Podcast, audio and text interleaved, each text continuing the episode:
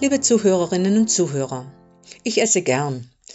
Sich satt essen fühlt sich gut an.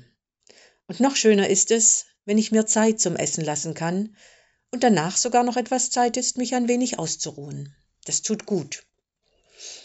Aber ich kenne und schätze auch das Gefühl, so richtig Hunger zu haben, zu spüren, wie mein Körper nach neuer Energie verlangt. Das Ziehen nicht nur im Magen, sondern in fast jeder Zelle, wenn sie nach Nahrung und einem höheren Blutzuckerspiegel schreit. Da fühle ich mich in einer anderen Weise lebendig. Nein, ich will nicht immer satt sein und das Gefühl von Hunger gar nicht mehr kennen. Es ist mir wichtig, beides zu kennen und um beides zu wissen und beides auch körperlich zu spüren.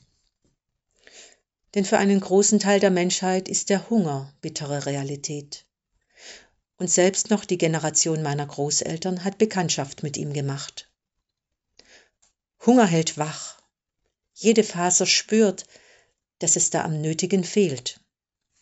Vom Hunger spricht Jesus auch in der Seligpreisung aus Matthäus 5, freilich im übertragenen Sinne. Selig sind, die da hungert und dürstet nach der Gerechtigkeit, denn sie sollen satt werden hungern und dürsten nach Gerechtigkeit. Jesus spricht hier sehr umfassend und allgemein von Gerechtigkeit, von der Gerechtigkeit für alle. Da geht es um faire Löhne und um Würde, um gerechte Verteilung von Gütern und Teilhabe am Leben, auch für die, die nicht für sich selbst reden und einstehen können.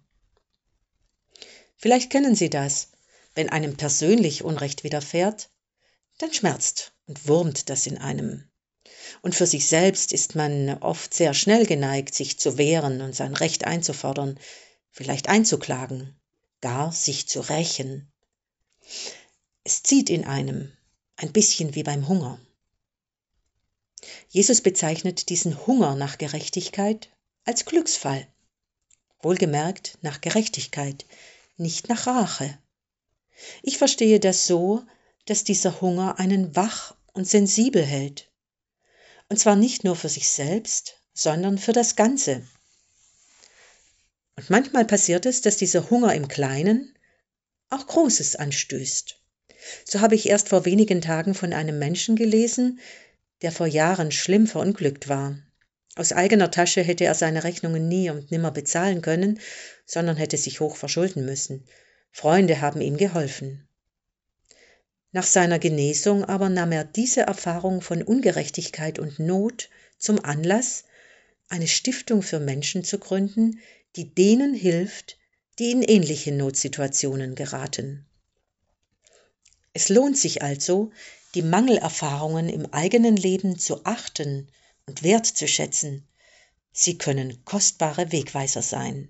Darum, selig sind, die da hungert und dürstet nach der Gerechtigkeit, denn sie sollen satt werden. Es grüßt Sie Ihre Pfarrerin Hanna Hartmann aus Tübingen.